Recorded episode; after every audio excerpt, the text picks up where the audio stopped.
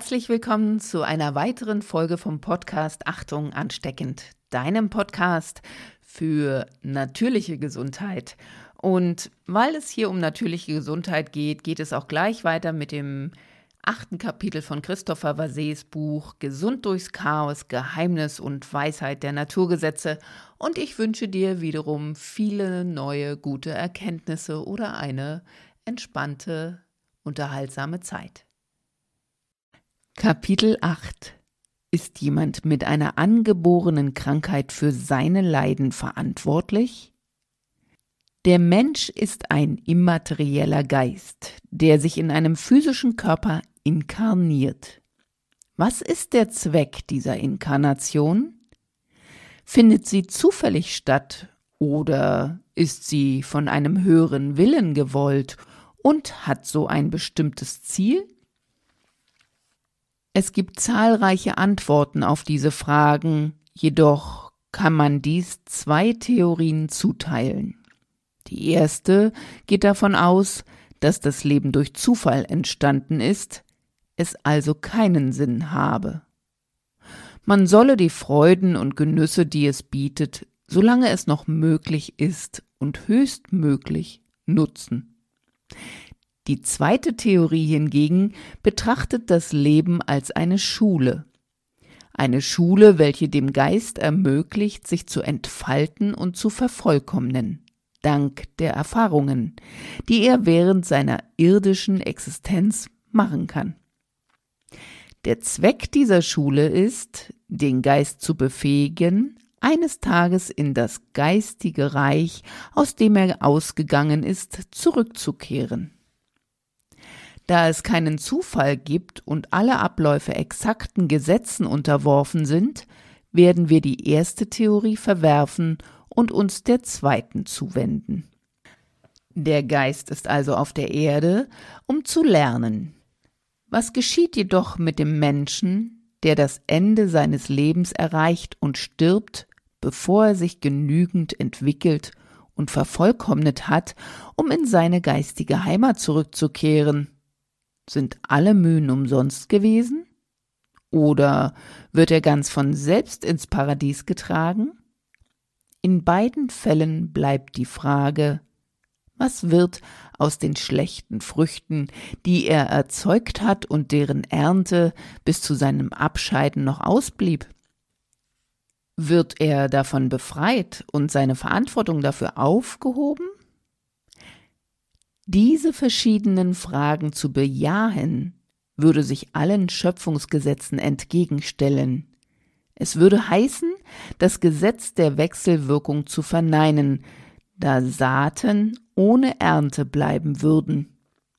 Auch der unumgängliche Ausgleich würde nicht stattfinden, das Gesetz des Gleichgewichtes. Es würde auch heißen, die Notwendigkeit des sich Bemühens, nach dem Gesetz der Bewegung abzulehnen. Letztlich würde es auch dazu führen, das Gesetz der Gleichart zu missachten, da zwei Arten, diejenigen, welche sich ausreichend entwickelt haben, und die, die nicht so weit sind, sich gemeinsam im geistigen Reich oder Paradies finden würden. Eine solche Unvereinbarkeit zwischen unseren geläufigen Anschauungen und der Realität der Existenz der Gesetze kann jedoch aufgehoben werden. Um sich von dieser Gegensätzlichkeit zu lösen, muss man nur anerkennen, dass der Geist sich nicht nur einmal, sondern mehrere Male auf der Erde inkarniert. Denn wenn es technisch ein erstes Mal möglich ist, dass sich ein immaterieller Geist in einen physischen Körper inkarnieren kann, so besteht kein Grund, weshalb er dies nicht ein zweites Mal oder gar ein drittes oder weitere Male tun könnte. Ein Argument gegen die Reinkarnation ist genetischer Art. Es beruht auf der Tatsache, dass die Wahrscheinlichkeit einer Genkonstellation zu verschiedenen Epochen zwei genau identische Körper zu bilden unmöglich ist. Dies verhindert, dass der Geist je einen identischen Körper zur Reinkarnation findet. Man setzt hier voraus, dass bei der Reinkarnation der Geist immer wieder den gleichen Körper vorfinden muss. Das wäre richtig, wenn der Geist sich nicht entwickeln würde, das heißt, wenn er immer dieselbe Form behalten würde. Jedoch drängt das Gesetz der Bewegung zur Weiterentwicklung, also zur Veränderung.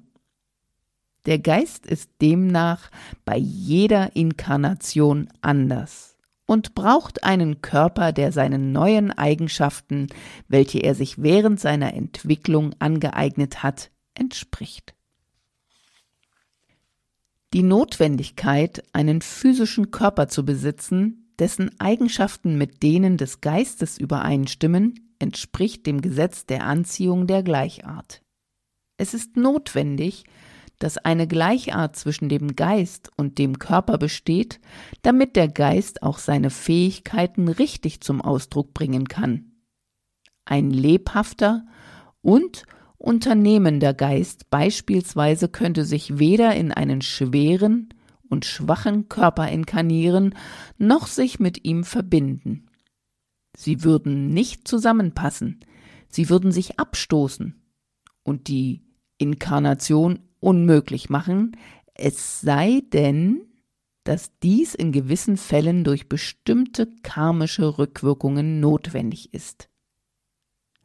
In der Schule des Lebens während des Überganges von einer Klasse zur anderen, also von einem Leben zum nächsten, ist ein Körper nötig, der dem Lehrstoff dieser nächsten Klasse angepasst ist.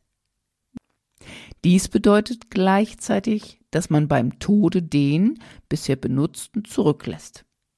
Der physische Körper existiert nur für eine kurze Zeit. Der Geist hingegen hört bei jedem neuen Tod des Körpers nicht auf zu leben, sondern führt seine Existenz ohne Unterbrechung weiter von einem Leben zum anderen. Das wiederum hat zur Konsequenz, dass die Rückwirkungen unserer vergangenen Taten, welche immer noch an unserer Seele hängen, bei unserem Tode auch nicht aufhören zu existieren. Sie folgen uns ins Jenseits, sogar in unser nächstes Erdenleben. Es wird uns nach unseren Werken gegeben werden, wie in der Offenbarung des Johannes zu lesen ist. Deshalb kann jemand während einer Inkarnation aus Gründen, die in ein frühes Erdenleben zurückführen, krank sein.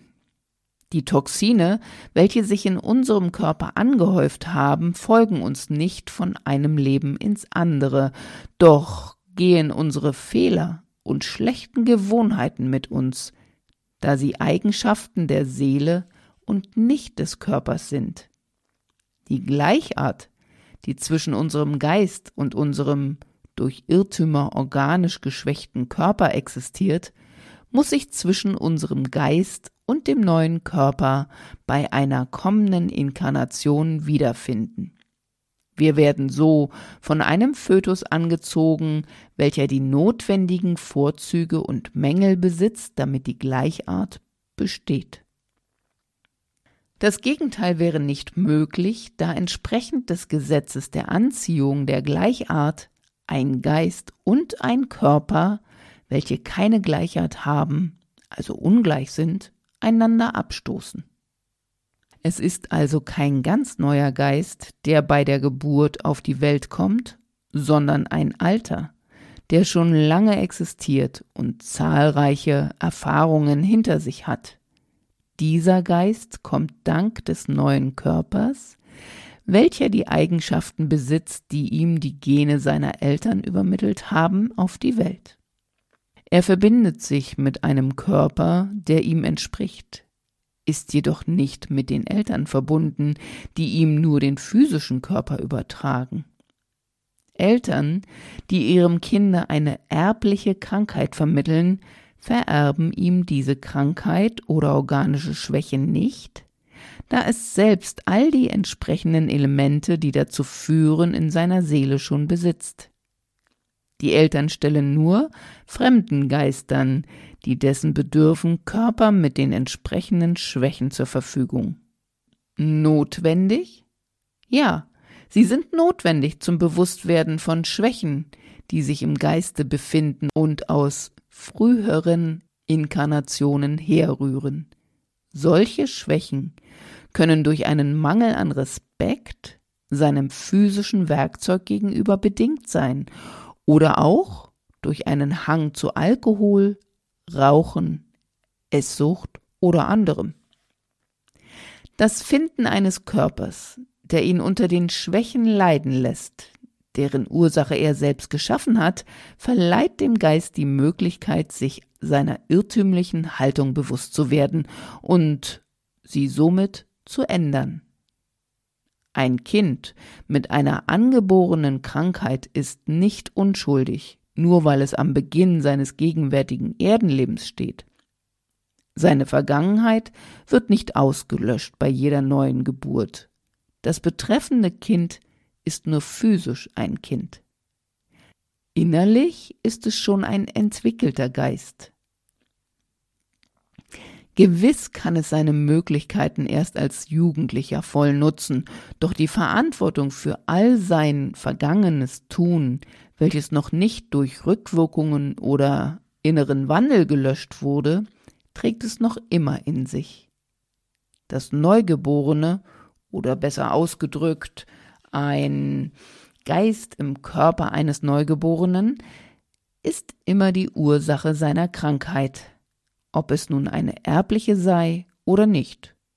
Es ist nicht das Spielzeug des Zufalls, noch das Ergebnis von blinden genetischen Verbindungen, sondern verantwortlich für die Übel, die es sich durch eigene Entscheidungen und Taten zugezogen hat. Diese Betrachtungsart wird manchen empören, er wird anführen, dass die Kranken schon Sorgen genug haben und man sie nicht noch zusätzlich mit solchen Erklärungen entmutigen sollte. Der Wunsch, niemanden zu beschuldigen, spiegelt unseren Zeitgeist wider. Man versucht niemandem ein schlechtes Gewissen zu machen, das destabilisiert und dazu führen könnte, dass der Betroffene verunsichert wird und sich sein inneres Unbehagen noch mehr vergrößert. Denkt man jedoch intensiver darüber nach, so bedeutet das Bewusstwerden eines Fehlers, dass man sich seiner Verantwortung bewusst wird, also auch seiner Schuld. Ist das sich schuldig fühlen nicht ein unumgänglicher Durchgang, um sich eines Fehlers bewusst zu werden? Ist das schlechte Gewissen nicht, abgesehen von Schmerz und Weisheit, das Einzige, das uns dazu veranlassen könnte, etwas Schädliches nicht mehr zu tun und uns zum Umdenken und verändertem Handeln zu bewegen? Man sollte dabei den immateriellen Geist betrachten. Dieser Geist ist da, um zu lernen, denn seine Existenz ist nie unterbrochen worden. Er bildet die Verbindung zwischen der Vergangenheit und der Zukunft. Ursachen von Krankheiten sind jedoch nicht nur physischer Art. Krankheiten können uns auch dazu veranlassen, uns gewisser Mängel, die unsere Seele belasten, bewusst zu werden. So können die Folgen von Leiden, die wir anderen zugedacht hatten, zurückkommen, indem sie sowohl unser Inneres als auch unseren Körper treffen.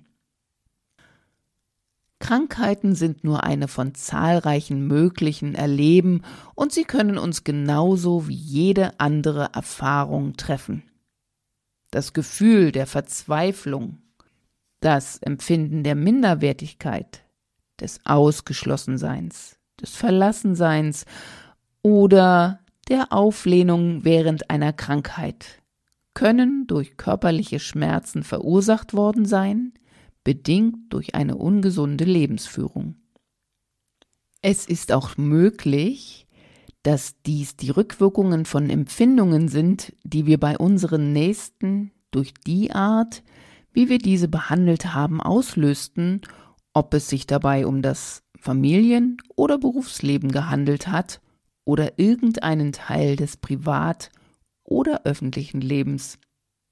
Wenn wir persönlich diese unguten Emotionen erleben, können wir erkennen, was wir anderen zugedacht hatten. So ist es leichter, unser Fehlverhalten zu bereuen. Seelische Mängel können sich über eine körperliche Krankheit ausdrücken, weil die Seele den Körper formt. Der Astralkörper, die dichteste der Seelenhüllen, ist das Modell oder die Form, nach welcher sich der Erdenkörper bildet. Die Gene allein vermögen nicht, einen Körper zu formen. Sie geben nur den Anstoß zur Vervielfältigung und Differenzierung der Zellen. Der Astralkörper platziert die verschiedenen Zellarten an ihren entsprechenden Stellen im Körper. Um ein Bild zu benutzen, die Gene machen den Teig der Zellen aus, während der Astralkörper ihm die Form verleiht. Schwächen des Astralkörpers, welche von denen der Seele abhängen, finden sich unumgänglich auch auf der körperlichen Ebene. Wie manifestieren sich Rückwirkungen einer seelischen Schwäche in gewissen Fällen auf seelischer und in anderer auf körperlicher Ebene? Die Möglichkeiten sind zahlreich und individuell. Man könnte jedoch annehmen, dass bei einem Fehler, der in irgendeiner Verbindung zum Erdenkörper steht, zum Beispiel die Bequemlichkeit, mit dem man den Körper vernachlässigt, die Rückwirkungen auf körperlicher Ebene erfolgen. Wenn ein Fehler vor allem das Seelische berührt, so zeigt sich die Rückwirkung eher auf dieser Ebene. Viel hängt auch davon ab, wie weit der Geist den Lektionen des Lebens gegenüber empfänglich ist. Rückwirkungen geistiger Art können zu fein sein, um klar als solche erkannt zu werden. Führen sie zu keinem inneren Wandel, so offenbaren sie sich in dichteren Hüllen, zum Beispiel im Erdenkörper, wo sie vermehrt und direkter empfunden werden. Dieses Erleben im Dichteren ist eine Hilfe. Denn wenn wir inkarniert sind, kann es vorkommen, dass wir erst auf Rückwirkungen reagieren, wenn sie uns körperlich treffen. Das Wissen um diese Verdichtung hat bei gewissen Menschen zum irrtümlichen Schluss geführt, dass körperliche Krankheiten ausschließlich geistigen Ursprunges seien und demnach auch allen Krankheiten seelische Schwächen und Unzulänglichkeiten zugrunde lägen und dass andererseits jemand, der nie krank ist, auch ein guter Mensch sei. Eine solche Auffassung ist nur bei einer einseitigen Beurteilung dessen, was eine Krankheit verursacht, möglich. Krankheiten haben zwei Ursachen physische und psychische. Menschen mit schweren Charakterschwächen werden nicht unbedingt krank. Die Rückwirkungen ihres Tuns zeigen sich hier auf einer anderen Ebene. Andere tendieren dazu, jeder einzelnen Krankheit bestimmte psychische Störungen oder Mängel zugrunde zu legen. Ist jemand durch eine Krankheit bedrückt, so behauptet man, dass er jemand sei, der andere bedrücke. Jedoch kann das, was einer während einer bestimmten Krankheit empfindet, von einer Person zur anderen recht verschieden sein. Eine bestimmte Krankheit kann den einen bedrücken, den anderen jedoch verzweifelt machen oder aggressiv, wütend und schuldig oder andere Reaktionen hervorrufen, das kann nur der Betroffene selbst empfinden und dann erkennen, was er daraus lernen möchte. Oft werden geistige Ursachen von Krankheiten nicht bewusst vom Kranken erfasst. Doch die Situation, die er erlebt, drängt ihn, wenn er sich nicht dagegen wehrt, ein neues Verhalten einzuüben. Das kann sich dann durch die Leiden, die er ertragen muss, tief in ihm verankern. Dieses aufbauende Verhalten korrigiert das, was falsch war. Da der Auslöser der Krankheit verschwunden ist, werden sich auch günstige Folgen einstellen. Die Gesundung erfolgt im selben Leben oder, wenn die Krankheit eine Behinderung oder eine bleibende Schädigung mit sich brachte, im nächsten. Sind die körperlichen Beschwerden bei einer inneren Umstellung nicht reversibel, so können sie nachlassen, vor allem jedoch können die Seelenleiden, die durch die Krankheit verursacht wurden, ganz verschwinden.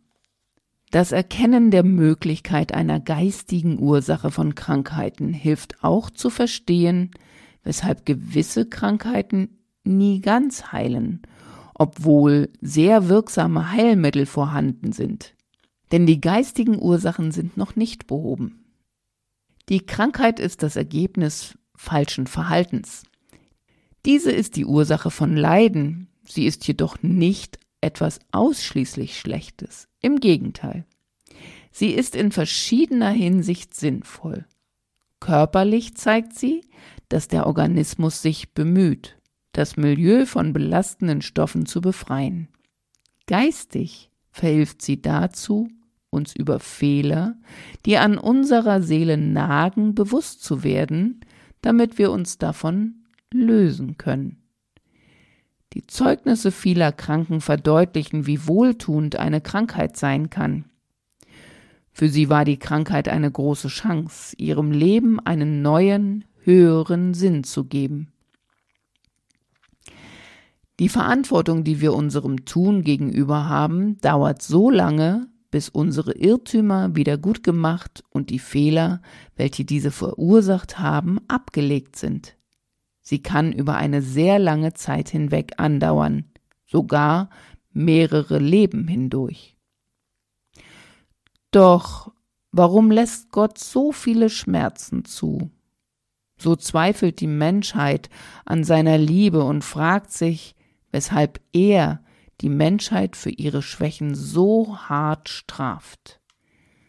Dies erfahren wir im Kapitel 9. Herzlichen Dank für deine Aufmerksamkeit und ich würde mich super freuen, wenn du Lust hättest, eine Bemerkung oder Bewertung auf iTunes zu hinterlassen, damit auch ich einmal ein kleines Feedback bekomme. Ansonsten wünsche ich eine gute Zeit. Vielleicht gelingt es dir, einen Teil der Naturgesetze in deinem Leben mehr zu erkennen oder auch zu integrieren und sage, genieß die Zeit bis zum nächsten Mal. Deine Katrin Ballentin.